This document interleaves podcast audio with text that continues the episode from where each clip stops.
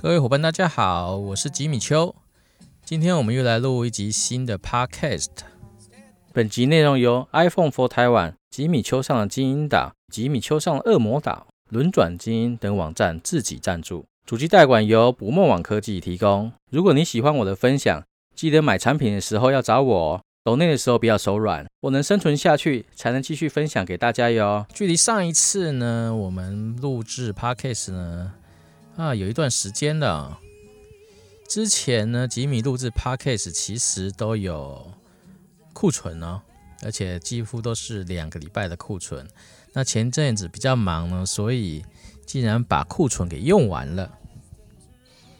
哦，库存用完了，所以说这一段时间呢，大家就比较没有新的专辑可以听了。那今天呢，吉米来测试一下在车上录音的一个效果如何了。所以我们现在在一个车库里面，然后呢门关起来啊，也因为这个冬天的关系呢，所以说我们不需要发动，也不需要开冷气。我唯一担心的只有会不会吓到从旁边经过的这个邻居啦。哎呦，里面车子怎么会有人呢？然后在车子里面不知道在干嘛呢，对不对哈？那也顺便试试呢，在车子里面录像一些呃背景音乐的话呢，会怎么样啊？我发现哦，如果我们在录音的时候有音乐啊，我会被它带带走呢，因为我会去想要听着欣赏这个音乐啊，所以说我们先把它关掉，我们用后置的方式再把它加进去了。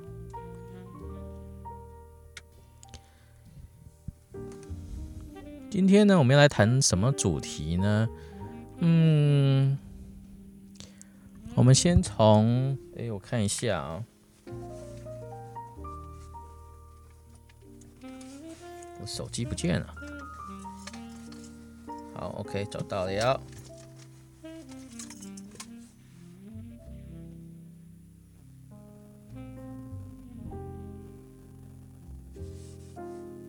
为什么？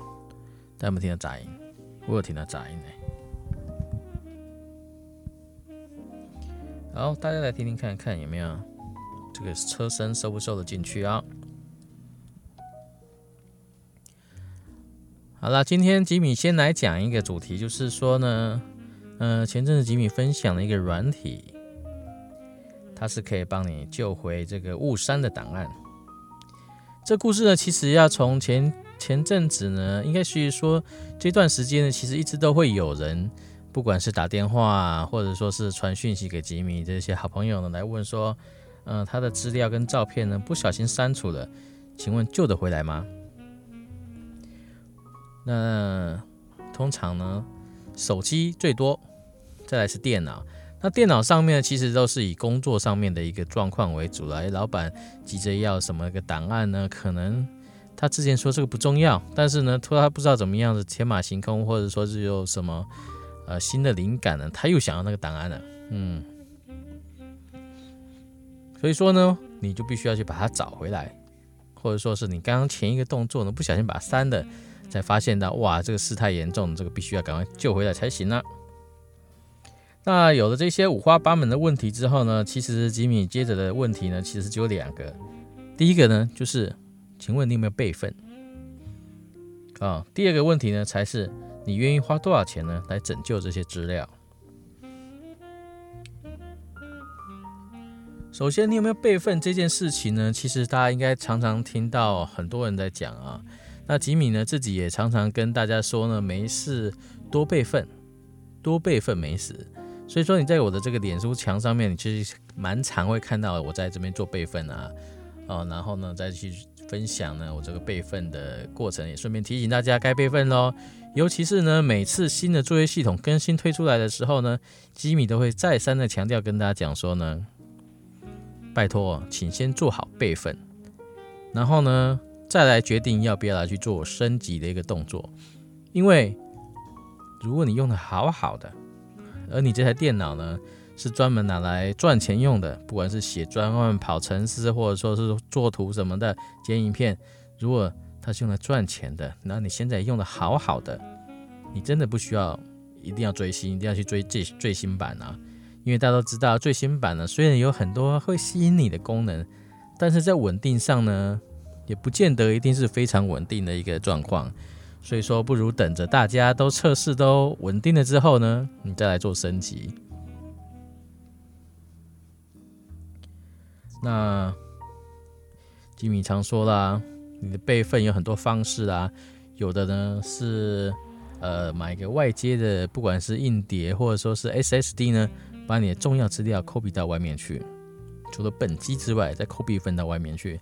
甚至奇米其实最拜托大家的是去买一个真正叫做磁碟阵列的这种东西。哦，磁碟阵列，它是用两颗以上的磁碟呢来做成一个阵列。那你把资料放在里面呢，相对来讲呢就安心了很多。举个例来讲，Red one 就是两颗硬碟，它做成一个镜像的一个格式呢。就是两颗硬碟容量，比如说两颗都是八 TB，但是呢，它做成 Red one 之后呢，镜像模式之后呢，它容量依然只有八 TB，但是你把资料丢进去的时候呢，它会同时间放在两个硬碟里面。这样什么好处呢？就是当你的其中一颗硬碟挂掉的时候呢，你的另外一颗硬碟呢，还可以把资料救回来，资料还在那里面。这个是最。呃，不需要技术，你只要会买，然后设定好，然后把资料放进去就 OK 了。那让你呢能够多一次的机会呢把资料救回来。哦，坏了一颗硬碟没关系，另外一颗硬碟你还可以存取。你只要把坏的硬碟抽出来，然后再把新的硬碟呢插回去，它就会自动去做重建的一个动作。所以说你不需要去烦恼太多的一个问题。那磁碟阵列呢有几种啊？机品之前跟大家分享过的呢，有直接连接电脑的，我们称之为 DAS，哦 DAS，DAS 就直接连接电脑的储存装置。这个的好处呢，就是速度非常的快，透过不管是 USB 八、USB 三，哦，或者是说透过 Thunderbolt 三这样子一个连接方式呢，来去做到快速的连接，让你可以存取，哦，应该是说。因为快速的连接的这个方式呢，所以让你可以透过高速来存取这些资料，来实现呢，你可以在线呢剪辑这些呃二 K 或者四 K 的影片。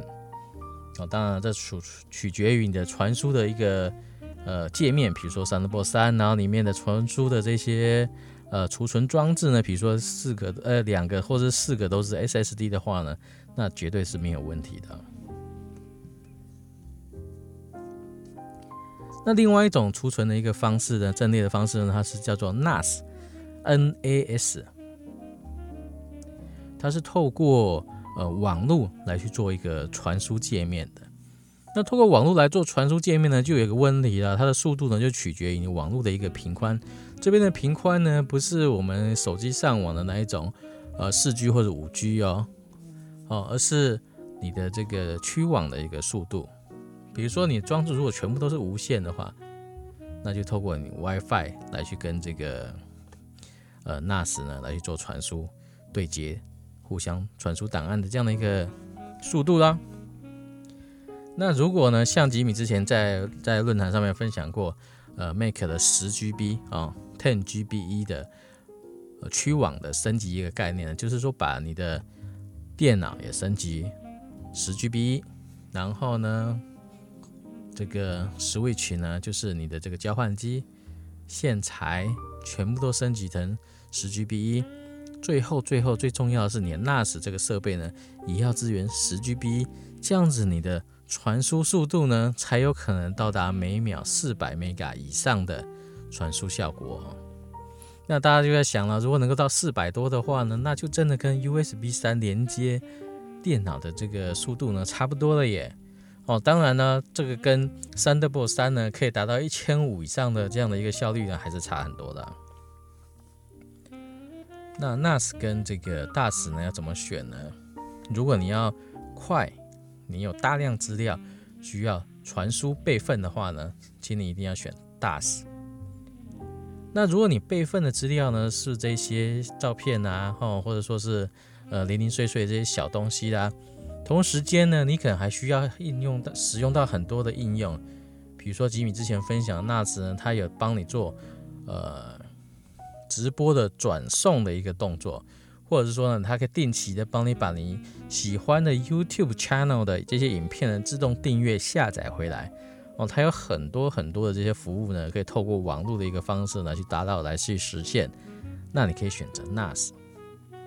所以说最简单的最简单的一个抉择点呢，就是你要传输的资料有多大、有多快，来去选择大 s 或 NAS。好啦，你知道要备份对不对？那你多久备份一次呢？像吉米自己的备份啊，是这样子做的哈。呃，我在 Make 上面呢用的是叫做这个 Carbon Copy Cloner，所谓简称为 CCC。在上面呢，我可以设定很多的备份的规则，比如说我的文件夹呢，它每天晚上会备份一次，或者说呢，每天开机的时候呢，它连接到外接的这个阵列的时候呢，它就开始做备份。那我的 iPhoto 资料库呢，一个礼拜备份一次，因为可能每天会有呃几 G 几 G 的照片进来，那其实不需要一直一直一直的备份，一个礼拜备份一次其实差不多的啊。那相信很多朋友呢，在听的这些伙伴们呢，哎，你搞不好都没有在做备份的，对不对？你可能你的这些这个 iPhoto 的。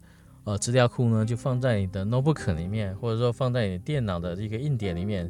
你要知道哪一天这个硬碟突然无预警的挂掉的时候呢，你不要再跟着哭着我跟我说你的人生都在里面呐，你的这个小朋友成长的过程，他的童年全部都在里面，要我帮你救回来，甚至你跟你的情人、你的另一半的这个。呃，浪漫的这些事迹、这些照片、这些证据呢，都在里面，现在都没了，那人生怎么办呢？所以拜托你做好备份，好吧？那在做备份呢，其实有很多方式，像我刚刚讲到的，针对单一目标、单一 folder 去做定期的备份，有没有？比如说文件夹啦，或者说是这个 iPhoto 的资料库呢，去做备份。那再往前推一点呢，其实就是你要针对你的资料呢，储存的一个方式呢，去做一些提前的规划。什么叫提提前的规划呢？比如说，大家都知道，呃，Make 呢，其实它有分系统碟，对不对？它系统碟里面又因为使用者呢去做不同的，呃，这个目录的一个结构的一个状况。那其实我个人的做法其实是这样子啊，make 大家讲出来，大家可以可以来参考一下啊。呃，虽然说呢，新的 Make OS 呢，它的这个档案系统呢，它已经可以自动分系统跟 data 了，对不对？但是呢，我只能说，但是呢，系统归系统嘛，它很聪明，但是我们不聪明啊。我的做法呢，我还是一样喜欢一颗大的这个 SSD 呢，现在 SSD 应该都是。呃，二五六五一二，甚至是一 TB 以上了。我的做法是这样子，呃，我会分成两个，这个我会切成两颗。呃，前面的两二五六 GB 呢，切切出来，专门做系统。那系统当然就是关在里面了啊。基本上我现在用到现在二五六 GB，因为我其实不会乱装其他有的没有的。它基本上用的软体呢，就是 Adobe。呃，全家桶啊，然后再加上 Final Cut Pro 这些东西而已。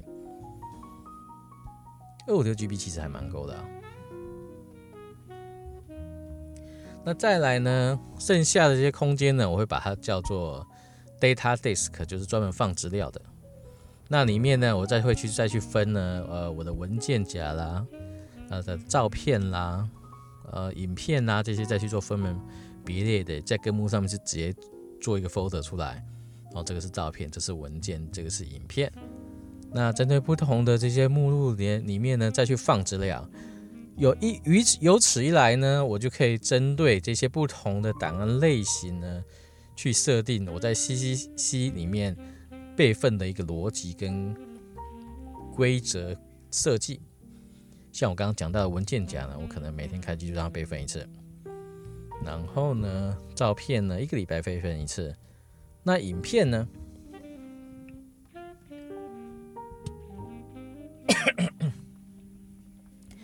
影片其实很大，很大的原因，当然就是现在拍影片呢，随便都是一零八零 P 六十格，甚至现在很多人因为换了新手机呢，就来到了四 K HDR，然后还要杜比世界哦，拜托一下，现在观众还没有这么高的设备可以来看，那当然你说之后大家都会有，也是啦哈，但是呢，在你自己编辑上面呢。希望这些规格的提升呢，不会造成你编辑上面太大的痛苦啊。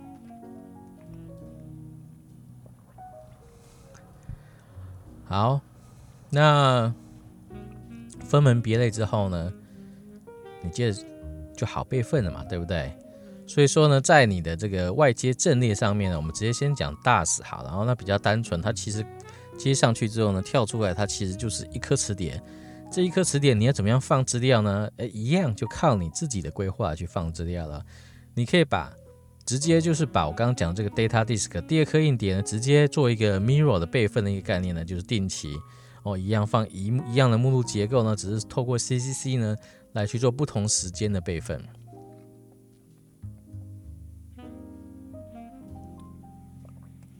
那当然啦，如果你的这个外接阵列够大的话呢，记得。也切一部分出来呢，也留保，应该是说也保留一个空间呢，来给 Time Machine 来使用。哦，那不管你是用大使或是 NAS 呢，其实都可以设定一个地方呢，来做 Time Machine 来使用。那 Time Machine 呢，其实只要针对你的 data 磁碟呢，来去做一个呃版本备份就好了。啊，我这边先简单的来讲一下。备份呢有几种方式，第一种我们刚刚讲到的这个，呃，用外接阵列来做备份呢，我们就是透过不同时间点嘛，像我刚刚讲到的，呃，文件夹可能是每天备份，所以说它的这个时间差呢大概是一天，那照片呢大概一个礼拜备份一次，所以说它的这个时间差呢大概是一个礼拜，也就是说呢，你的本机如果发生什么事情的话呢，你的照片呢大概是一个礼拜前的。但是你的文件呢，可能是一天前的，然后这个所谓的一天前或者一个礼拜前呢，就取决于你这个更新备份资料的这个频率如何。那如果说呢，你的资料更新率没这么大的话呢，其实也许你设定每天备份也没关系啊，因为资料都不大嘛，对不对？备份备份，然后这样子确保你的这个外接阵列呢，或是 NAS 里面的资料呢，都是最新的。哎，最新的就是好的吗？不见得啊，因为有时候呢，大家都知道，我们设定设定了，哎，这个是要不错啊，就按存档，对不对？但是呢，很多时候会出现一些状况是，啊，你老板呢可能跑回来说他想要，或者你客户跑回来想说，上次你给我看的第二个版本，哦，不是你现在给我看的第五个版本，第二个版本，如果你在存档的时候呢，没有做版本规划的时候呢？那你就错赛了，对不对？因为你找不回去了，因为你已经存档了，你已经把原本的那个给盖掉了。这时候呢，如果你有这个版本回溯的这个功能的话呢，就很需要。这个就是吉米用来用 Time Machine 主要在做的事情哦。因为这么多年来，Time Machine 其实 Apple 发表了 Time Machine 这功能之后，这么多年来，其实我并没有用它来去做。回复整套系统、整套这个环境的这样的一个功能，因为我都有做备份嘛。那我反而用它比较多的呢，是用在版本的呃巡回，就是版本的找回啦。啊，比如说呢，我想要找这个档案，大概呃一个礼拜以前的那个版本，那我就进入 Time Machine 啊，然后有点像是进入到小叮当的抽屉里面呢，往回走，哎。哦，然后跳跳跳跳跳跳到一个礼拜前的这个档案哦，看是不是我要的那样子的一个版本。哎，要的话呢，再把它拉回来。哦，这是做版本回复最好的一个工具，最简单的一个工具。当然了，现在很多云端的备份啊，云端的这些呢，有这样的功能呢。但是啊，云端呢，啊，好处看起来花费不大，那你资料就拼命往上丢。丢的时候呢，我要跟大家讲，丢的时候呢，其实不会太在意，因为你是慢慢丢嘛，慢慢丢嘛，慢慢丢嘛，一直往上丢。当你发现到你丢的资料越来越多了，哎，两百 GB、三百 GB、一 TB、两 TB、五 TB 越多的时候呢，你会发现到你就越回不来了。等接下来他等你把你养肥了之后呢，就随便他开价了，他怎么收费呢？就是他的一个规则了。好，那你要搬下来吗？哪一天他收费了，你觉得不爽，你想拉回来吗？哎，那又是另外一个困扰的开始啊。假设你云上面有五 TB，你要怎么样慢慢的把这些资料捞下来呢？那通常呢，它捞下来下载的速度呢，也许。因为你不想付费呢，它就会设定一些限制，让你的流那个网速没这么快可以下载回来。就算可以下载回来啊，你也要先买一个同样的一个比它更大好几倍的储存空间来放这些资料，不是吗？OK，所以说呢，云端跟自己端这个备份呢，呃，好优缺点呢，大家自己去做衡量。那吉米要跟你讲的就是。呃，第一个要做备份，你懂了备份的观念之后呢，接着要来做版本差异的备份。最好用的就是用 Time Machine 啊。那记得你的用大大使，就是说用外接阵列三 Port 三或者 USB 三做来做外接磁碟做备份的时候呢，如果它是备份你本机端一模一样东西的时候啊。你的 Time Machine 要不要映射它呢？你可以去把它做除外的一个设定呢，这样可以省很多空间。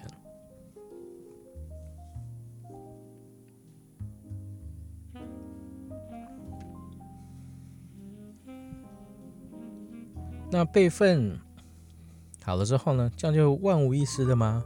并没有，因为现在，嗯，科技日新月异。你有没有想到这硬碟呢？你现在花的价钱呢？呃，五年前呢，可能容量不到一半，甚至更少。嗯，现在同样的价钱可以买到更大、更大、更大的一个容量。比如说现在主流不知道是呃十二 TB 还是十四 TB 的吗？哦，那在在三五年前呢，大概就三 TB、两 TB 这样的一个概念。同样花这么多钱哦。那你看看它长大的这么的快，那价钱呢又没有太多的改变，那消费者呢又希望用最便宜的价钱买到这样的一个产品，哦，那大家就其实就不要笑想它有太多的一个呃稳定啊，它可以像以前一样用这么久了，可以持续呃用个这个三五年、十年以上。我觉得大家真的不要想这么多啊，尤其是当这个倒霉的事情发生的时候啊，你买再新的这个硬碟呢，再厉害的硬碟呢，还是会出问题的。像吉米常讲一个故事，就是我以前呢有一组阵列，呃，八颗磁碟，我用的呢全部都是。呃，某牌黑标企业级的硬碟，那它的就是我记得三年保固嘛，还是五年保固，我忘记，反正它是黑标是企业级的，那它标榜的是最高最高的品质。那我用八颗做的锐五还是锐六，我忘记了。那用了几个月之后呢，他突然跳出来跟我讲说。这八颗里面呢，坏了五颗。那我觉得哇，哎，大家知道硬碟阵列里面呢，两颗坏一颗，还有救，那两颗全坏了，那当然没救了嘛，对不对？这是锐 one。那如果锐五呢，你四颗里面你要坏两颗以上的这个锐的也外也再见了啊。那八颗呢，你基本上只要坏三颗以上呢，你基本上你这里面的资料呢。也准备就当做救不回来了，因为这个阵列呢，其实是我的第二套阵列，所以说我就把这八颗硬碟啊拿去的这个拿回原厂，跟他们讲说，哎，我要出保固，那这八颗硬碟呢坏了五颗，我需要全部换掉。你知道他们柜台跟工程师在笑我，哈哈哈哈！邱先生，你当我没有用过阵列啊？哦，这个硬碟怎么可能八颗里面坏五颗？你笑死我了！哦，呃，这是不可能发生的啦。我们而且我们这是黑标的呢，你拜托一下好吗？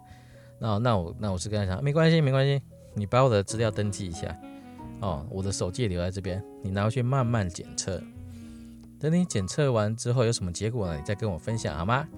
哦，好，那他呢勉为其难的呢抄了我的资料建档了，然后呢把这八颗硬碟留下来，他们去做测试。那我也就离开现场了，再去那个应该是光华吧，那附近呢来去做吃吃喝喝探险的一个一个行程。就半天之后呢，他们打电话给我了。呃，邱先生，呃，不好意思啊，哎呀，我们真的不好意思，这次硬碟测出这个状况，我们真的不好意思。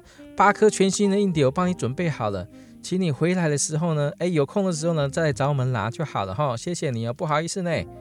哦，嗯，有没有？当倒霉的事情发生的时候啊，你说不可能会发生的事情，还是会发生。所以呢。从那次那时候的经验开始呢，我就开始做了备份。之后还要有备份的备份。所谓备份的备份，就是让我更早期的资料。因为呃，我们每年都会，呃，我们可能每一两年或者两三年就会更新一套新的阵列设备。我跟大家分享吉米用阵列的一个概念买阵列，不管是 NAS 或 DAS，最贵的呢，绝对不是那个装置。那个硬体，而是硬碟。你要想想看啊，八 TB 这个 NAS 啊，至少通常都是四倍以上的，哦，或者四倍。所谓四倍就是四个槽，或者说两个槽凸倍，哦，两槽就要乘以二，一颗硬碟八千块乘以二就一万六了，对不对？乘以二，哦，乘以四，乘以六，乘以八，你想想看这个价钱呢？飞飙飙升的多可怕呀！所以说那个装置呢，一两万块钱啊，真的是太微不足道了。真的贵死人、吓死人的是那个硬碟。好啦，当你用用用用了几年之后，用了几年之后呢，这硬这个正贴不是会满吗？对不对？在满的时候呢，我建议大家呢，你就不要去想说。我再买更大的硬碟来更换里面的这些纸这一些呃硬碟呃实体，拿来扩增这个容量，不要不要冒这个风险，因为你在更新资料的这个过程中呢，哎，如果阵列坏了，或者说你备份出来的这个磁碟也坏了，哎，你怎么知道你备份出来资料是是好的啊？对不对？不要动它，拜托，你直接再买新的一个阵列硬体，或者说是 NAS 的这个硬体。再把新的的硬碟呢插进去，来去做新的阵列，然后再把旧的阵列上面的资料呢备份到新的阵列里面来，这样是不是就两套一模一样的资料啦？对不对？好，这样子之后呢，新的阵列变成了真正的在线备份，就是说最新资料在上面。那原本的阵列呢，你就把它先收起来。放在旁边，一个礼拜来跟你的这个新的阵列呢去做同步一次的一个备份动作，这样子你就有了备份的备份，这样大家听得懂吗？哦，我们主机是最新的资料嘛，对不对？那每天更新到备份里面去，那你再隔一个礼拜呢，再去把你备份的资料备份到备份的备份里面去，就是放到你的旧的阵列呢，就把它做二线的二军啦。它不需要随时的跟主资料去做备份，最主要呢也来当做一个版本的差异嘛，一个礼拜的差异嘛。当同样的道理，当你有了第三套，你就可以一个一个月备份一次，来作为备份的备份的备份。哦，因为你要把它丢掉，其实没什么价格。但是呢，你留着呢，你可以有很多操作的空间，也可以做一些版本的一些规划。最重要的是，你可以省去很多在备份过程中可能会发生的一些风险。哦，你要知道风险其实是最可怕的东西啊，因为尤其你的资料只放在一个，我真的没有办法想象，如果我的资料都只放在电脑本机里面，哪一天出了什么事情，我说的资料都不见了，我会吓死啊。那有这些备份之后呢，就不用担心啦，对不对？那有备份，有这些呢，就可以确保你的这些常年收集的，也不要说常年的，就是说这些年呢，每年呢拍的照片啦，拍的这些影片呢，有一个地方可以去做呃寻找的一个一个地方啦。那反而呢，在手机上面反而简单的很多。如果你是用 iPhone 的话呢，记得 iCloud 的这个备份呢，给它钱付下去，哦，就解决了。能够付钱解决呢，其实都是很简单的部分啊。iCloud 的备份服务呢，两百 GB 每个月九十块钱，两 TB 每个月三百块钱。那我觉得啊，他们真的很会设计啊。两百 GB 基本上大家应该都不够用，因为手机呢随便都是二五六以上啦。那你拍的照片它会同步到云端去嘛？所以说两百 GB 很快就爆了，九十块钱马上就爆了。反而是两，然后它上来没有五页或者一 TB 的选择，它直接给你跳两 TB，你看多厉害。然后费用来到三百块。但是两 TB 的这个空间呢有个好处呢，它是可以做一个呃家庭共享。也就是说，你可以把爸爸妈妈、老婆、小孩、小朋友全部用家庭共享来共享这个两 TB 的呃储存 iCloud 储存空间。那这样使算起来的话，又便宜多了。你看，呃，如果说呢，五个家里四个人，每个人都用这个两百 GB 的九十块钱，四九多少啦？就超过三百元了，对不对？所以说两 TB 呢，嗯，很厉害，两 TB 家庭共享呢。真的还蛮好用的，因为 iCloud 呢，除了手机会自动备份你的资料之外，最重要你的照片跟影片都会自动上传到云端去做备份哦。那你的电脑呢也会做备份，而且大家记得啊，大家发现到了没有？新的作业系统的桌面啊，你的桌面呢，它直接就给你绑定在 iCloud 上面，所以说你丢东东西丢在桌面上面，它其实就同步送到云端，因为他们发现到所有的人哦，几乎所有的人。都把资料只丢在桌面，其他地方都不放哦。你看，啊，实在是没有这样这自然没有这种备份观念呢，就全部都丢在就丢在桌面上面。不要讲别人啊，爸吉米自己的老爸吉米爸，他就是这样。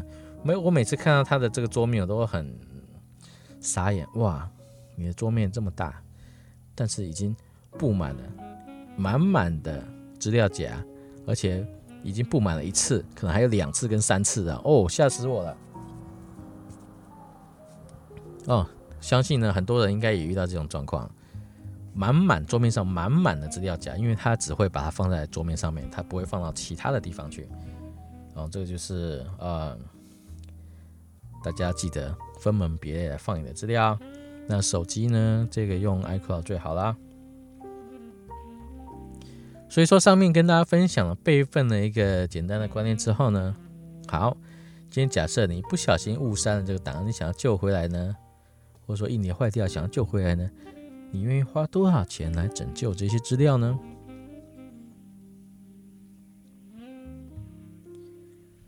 这个听起来呢很现实，很残酷哦。阿里瓦的钱，你要多花多少钱来救这些资料？很多人都说：“哎呀，没有事，没有这么衰啦，不会遇到这种事情啊，对不对啊？”或备份呐，等等遇到的时候再收啦，哈，每个人都这样讲，那最后都是跑来哭着跟我讲，怎么办呢？怎么能救他呢？但是我每次跟他们讲说救援资料大概，呃，外面拯救硬碟的费用大概几千块、上万块，甚至两万多块钱的时候呢，他们马上傻眼了呢，马上说，哦，这个资料没这么重要了啊，man 啊 man 啊，不见就不见算了，哦，马上就掉头就走了，诶。怎么好像这些资料突然又不重要了呢？哎，就是这样子的，对不对？所以前面跟大家分享的观念就是说呢，鸡蛋呢，你不要都放在一个篮子里面，好不好？那也不要呢，把所有的资料都放在同一个阵列里面，所以说要备份的备份啊，对不对？也不要相信一个服务呢就可以把你这个 solution 给解决，那更不要呢。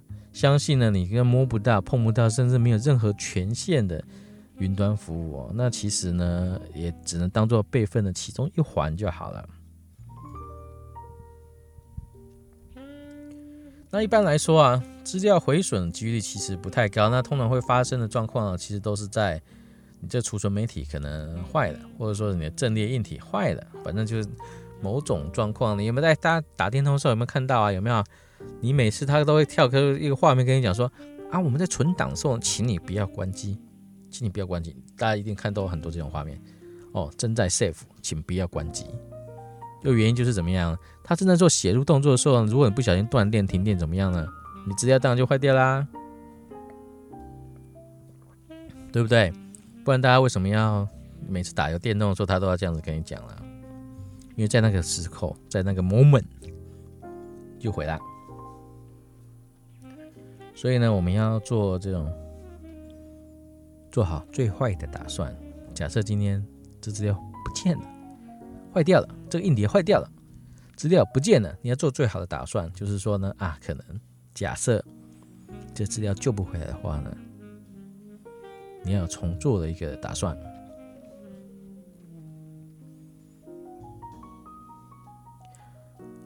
但是啊，很多人会说，哎呀，哎，吉米，你知道吗？这是我去北海道拍的这个影片呢，这个呃，过阵子就要胶片了耶。如果坏掉的话呢？我就不可能再回去拍呀，那个光线啊什么啊都不对啦，还要再重请一次这些摄影班呐，然后这个演员啊什么有的没的啊，奇怪，你当初备份的时候呢就要做好各式各样的备份呐，对不对？那你现在在说呢，你只有一个磁碟，然后呢这个磁碟坏了就什么都没有了，那接下来。能不能够救回来还不一定呢，对不对？你愿意花这个钱想要救回来还不一定呢。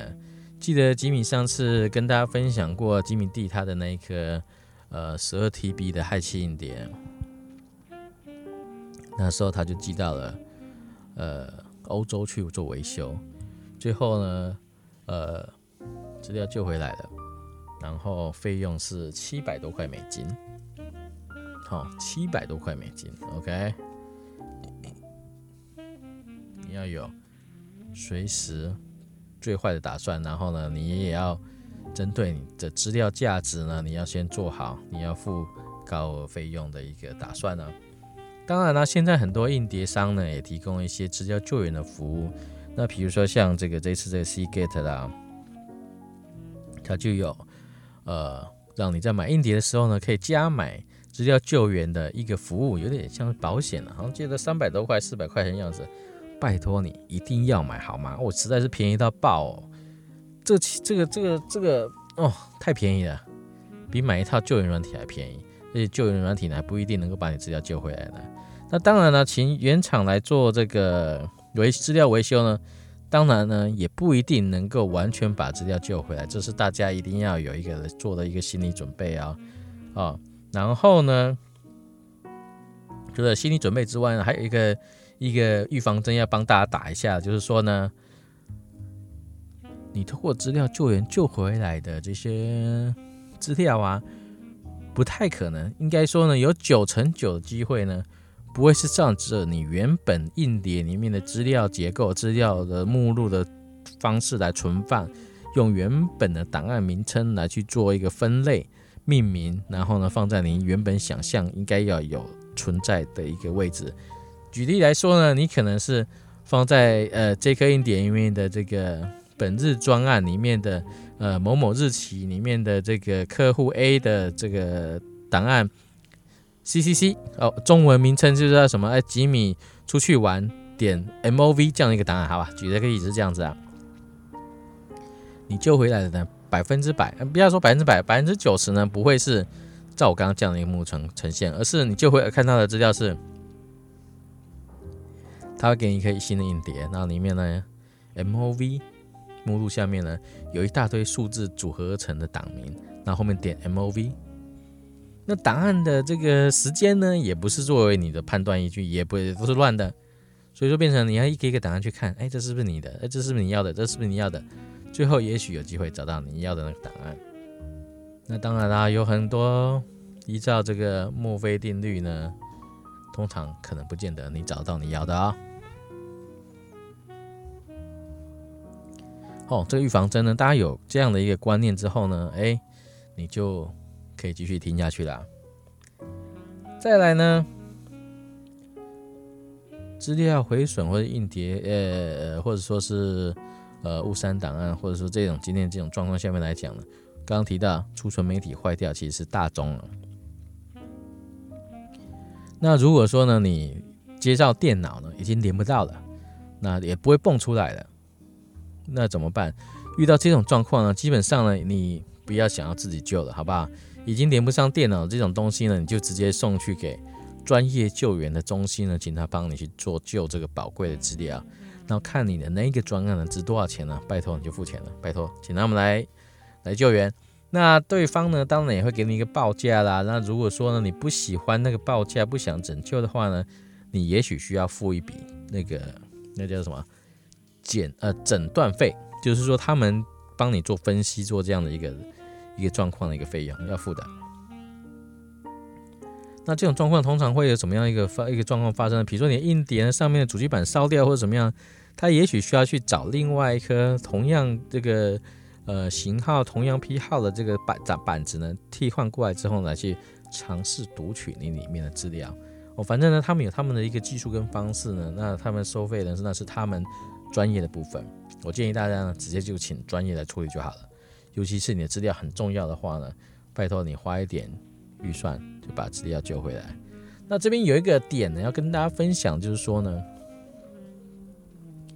你千万千万不要看到 A 好像比较便宜哦，便宜的不管多少钱，你就先给他试试看，想说等 A 救不回来之后，我再去找 B 嘛，好不好？哦，啊，记得哦。通常呢，做这一行的呢，最不喜欢做的事情呢，就是捡别人做过的事情，也就是所谓的救火啦。你找 A 救不成，再去找 B 呢，通常 B 就不理你了，因为谁知道东西是不是被 A 弄坏了，那救不回来，那你要怪我吗？对不对？所以说，这个资料如果很重要的话，很重要的话，你也把预算准备好，直接去找。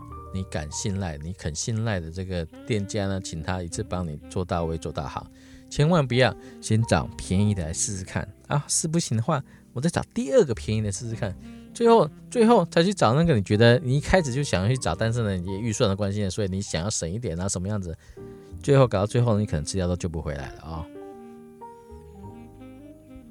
好，那这是第一种状况，硬体坏掉，你连都连不上面，那当然就自己不用想要救了，你就可以。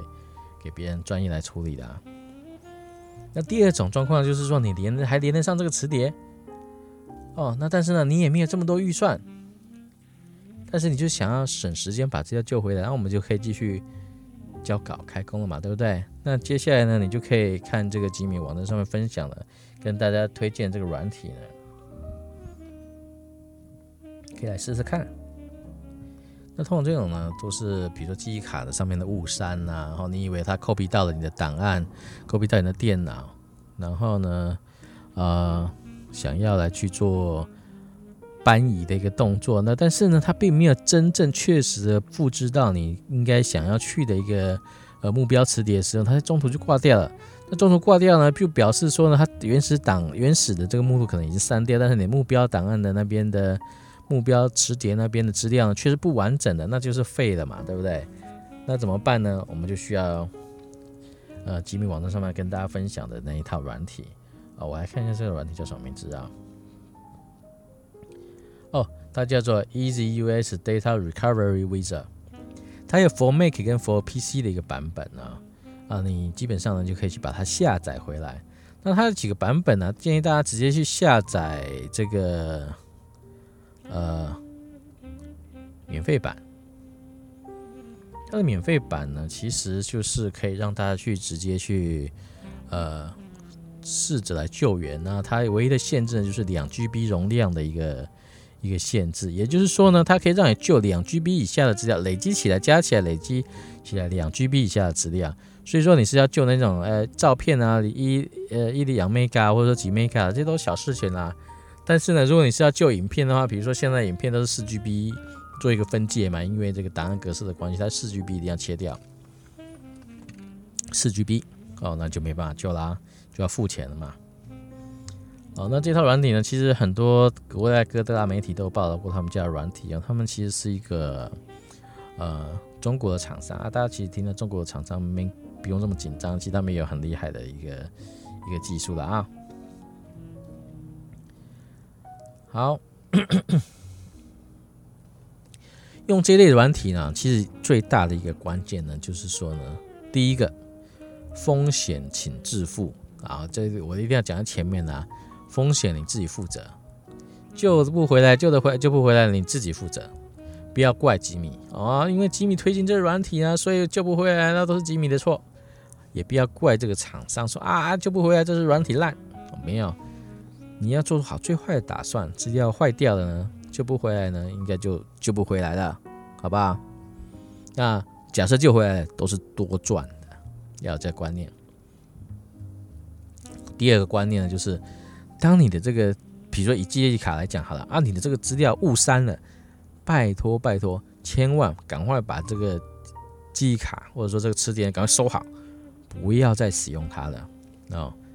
因为你只要再继续使用它呢，它就会继续覆盖呀，资料就会盖上去啊，有没有？盖盖盖，再盖上去之后呢，你的就原本想要救的那个资料呢，也许就有机会救不回来了，有很大的机会就救不回来。所以说，遇状况发生的时候，停止所有的动作，不要再做写入了，不要再做写入了，啊，直接贴个标签，准备救援专用，不要再写入了，再拿另外一颗记忆卡或者什么东西来用了啊。这是很大的一个关键。好，那你有这样的一个观念之后呢，我们就用这个软体呢去选择这个磁碟去做扫描。如果说这个资料在这个磁碟，比如说像我们常常来讲啊，我们误删的一个状况呢，所谓的误删是什么的？这个资料结构还在嘛？可能某某目录里面的某个档案呢，因为就真哦手贱或者觉得不重要了，那就把它砍掉了，然后按清空热色按钮，清空热色桶就把它清掉。哎，这个时候呢，资料目录基本上还在。那你做扫描的时候，你就可以直接指向这个这个目录呢，让它去做快速的一个初期的扫描。那当然，它也可以去做一些深度的扫描，就看你是不是可以马上来收集、再来找寻到你想要救的那个档案。如果这个档案呢是你三五分钟前哈，或者说是你很很近的一段时间呢做删除的，那这资料基本上。有很大机会可以救得回来，尤其是你不要再继续来做存取这个磁碟的时候呢，基本上它有很大的几率可以救回来。这时候你就可以在这个搜寻的，哎，它这个救援的这个列表上面出现这些档案哦，也许呢名称有机会有幸运的话呢，还可以看到一样的名称。这时候你可以点它一下，然后按一下 Make，大家都知道有一个叫做 Quick Look 的一个功能，就是空间按钮给敲下去，它就会马上跳出来这个档案的预览画面。呃，如果是常见的，比如说这个 JPG 图图档啊，或者影片啊，他马上给你看一下低解析度的这个影片。哎，这是不是你要救的这个答案？哦，哎，这它有点像是那个我们这个绑匪呀，要跟这个呃老板呢要赎金。哦，那那个主角呢，是不是都会跟这绑匪说：“哎，我要听一下他的声音啊，看是不是还活着啊？哦，有没有传个照片呢？我要证明他还活着，我才愿意付赎金呢。”哦，一样的概念，他会给你先看一下、预览一下这个你要救是不是这个档案呢？我是的话，好，那你就按旁边这个救援按钮呢，就可以去做救援了。像小档案，我刚刚讲到，你这个累积加起来容量呢少于两 T 两 GB 的时候呢，你就可以一直救。当你超过这个两 GB 这个容量的时候呢，它就跳出来说啊，请你付费喽。接下来这个大档案你要救回来的话，一定也很值钱呢，要就要付费喽。你就可以来支付这个费用呢，升级到专业版，那就来去做救援的一个动作。那这软体呢，这费用怎么算呢？现在啊，这些软体商呢开始聪明了，因为发现到哇，真正以前很多盗版，对不对？啊，每个版本呢主要做到防盗版，那序号都会被人家破解哦，哎，搞了一大堆有的没有的东西，不好都被人家破解。那现在呢，他们就改错了哈，我们来用订阅制哦，你可以缴月费，如果你每个月都会出出这种问题的话，缴月费。哦，你下个月就不会再犯的话呢，那你就付一个月的月费。在这一个月里面呢，你就可以尽量救，拼命的救，海量的救，不限容量就拼命的救。但是呢，这时间过了之后呢，就不能用了。有月费跟年费两种方式。啊，那如果你觉得呢，你不知道下次什么时候还用到，所以你想要多花一点钱呢，来买开，就是说呢，来呃永久可以使用这个的话呢，它有一个永久付费的一个费一个选项呢，就是前付了之后的所有的版本呢，都可以都可以用了哦，就是无限拥有的概念啦，这样的概念，可能会比年费再多一点点啊，但是呢，这是一个选择啊，对不对？因为哎，很妙的是啊，我今天看讲到这句啊，就想到来问我的呢，这些救求救救援的人，多然都是老板呢。哦，就像我来在录这个 podcast 之前呢，我看到脸书上面有朋友在讨论的是啊，老板们呢在那边在那边讨论求救，说他的员工他的工程师呢不会写电子围栏啊，然后来求讨救兵，看有没有其他的。这些高手工程师能够帮忙，他们家的工程师，因为他们家工程师不会写电子围栏这样子的一个功能。同样的道理，来找我的问这个问题的人呢，也是他们家的员工呢误删了档案，但是呢，他不知道怎么救，他们也也呃慌了手脚，然后呢，他们老板呢来问我吉米能不能救这个重要的档案，嗯，很奇怪哈。OK。透过这样的方式呢，吉米分享这个这些讯息呢，你就可以快速的把这个误删的档案呢，可以救回来。那你省了什么？你花了这些钱，你省了什么？